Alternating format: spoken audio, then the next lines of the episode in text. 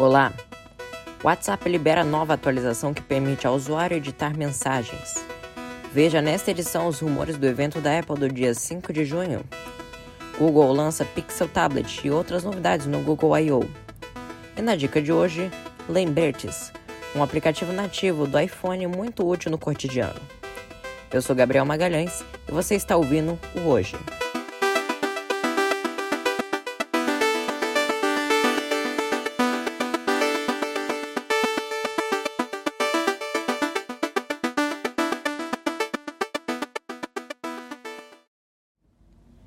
A Apple fará nesta segunda-feira o seu evento de anúncios anual. A WWDC 23 já tem alguns rumores do que podemos esperar. A começar pelo óculos de realidade mista, o suposto Reality Pro, que pode vir com chips de computadores da empresa e um novo sistema, o XROS. O headset deve ter duas telas microLED 4K, câmeras e sensores avançados. Como de costume, a previsão é que este anúncio chegue ao mercado norte-americano já no último trimestre deste ano, com o objetivo de que os desenvolvedores tenham tempo para produzir conteúdo para o dispositivo. Outra novidade que poderemos ver nessa WWDC é a liberação da Apple para a instalação de aplicativos fora da App Store, seguindo a Lei de Mercados Digitais da União Europeia, que entrará em vigor em 2024. Se isso se concretizar no mundo inteiro, será possível instalar aplicativos de fora da loja do iPhone, assim como já vemos a opção no Android há tempo. Isso pode causar também problemas de segurança de dados para aquelas pessoas que foram usufruir do recurso, já que aqueles aplicativos que entrarem por fora da App Store possivelmente não serão verificados pela Apple, podendo conter malwares, vírus, entre outros malefícios para o seu iPhone.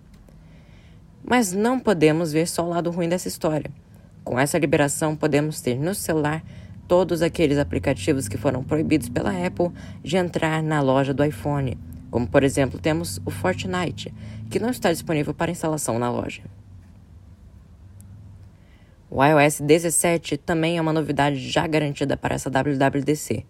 O sistema para iPhones deverá trazer novidades no aplicativo Saúde, um novo aplicativo chamado Diário que te ajudará com dicas no seu cotidiano, além de novos widgets na tela de bloqueio inicial. Em questão de Macs, a Apple deve anunciar neste evento um novo MacBook Air de 15 polegadas com chip M2, lançado no ano passado, e também um novo MacBook Pro de 13 polegadas. O WhatsApp lançou há uma semana uma nova atualização aos usuários que permite com que o remetente edite uma mensagem recém-enviada. Para ver essa opção, basta segurar a mensagem enviada no máximo 15 minutos e selecionar a opção Editar. Lembrando que no Android é necessário que você selecione mais opções no canto superior direito da tela para ver essa opção. Caso você não consiga vê-la, é necessário lembrar que o WhatsApp lança suas atualizações aos poucos então basta esperar um pouco para que essa atualização esteja disponível para você. Além desta novidade, também temos novidades para aqueles que usam os status.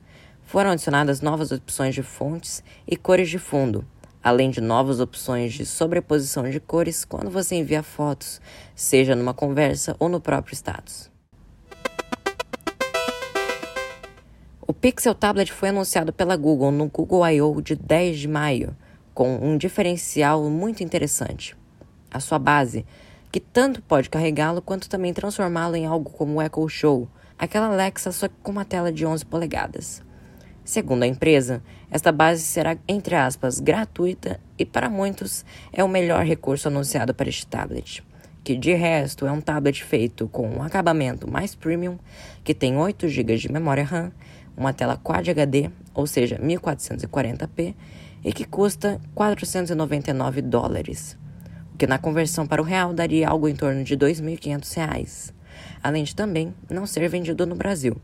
Na minha opinião, faria muito mais sentido você importar um iPad de nona geração que custa 329 dólares, mais ou menos uns 1.630 reais, que te traz diversos recursos interessantes como o Apple Pencil, o teclado da Apple, um sistema muito melhor do que o Android para tablets, que é o iPadOS, e todo o ecossistema da Apple que é impecável.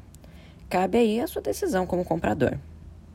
Outra novidade desta Google I.O. é o primeiro smartphone dobrável da Google, O Google Pixel Fold, que à primeira vista não tem algum diferencial muito gritante com relação ao Galaxy Z Fold, tirando o fato de que ele tem uma borda enorme em volta de uma tela de 7,6 polegadas.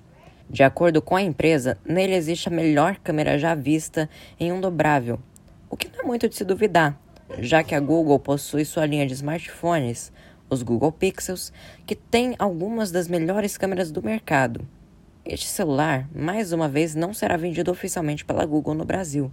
Mas, novamente, para quem quiser importá-lo, ele sai a partir de 1.799 dólares na loja oficial da Google. Alguma coisa aí entre 8.920 reais. Na dica de hoje, nós temos um dos aplicativos mais úteis que já vem instalado no iPhone, que é o Lembretes. E isso eu falo por experiência própria. Esse aplicativo serve para você criar lembretes dos seus afazeres do dia a dia, contando com diversos recursos, como definir uma data e hora limite, criar pastas e etiquetas que permitem com que você categorize melhor os lembretes, adicionar subtarefas e anexos, entre outras funções. O aplicativo em si não pesa muito na memória do seu celular, com apenas 5,7 MB no iOS 16.5. Eu uso bastante no meu dia a dia, e para quem tem iPhone, está mais do que recomendado que você utilize. É óbvio que podem sim existir versões melhores na App Store, mas para você que quer um aplicativo funcional e não quer gastar muito tempo procurando, o lembrete já está de bom tamanho.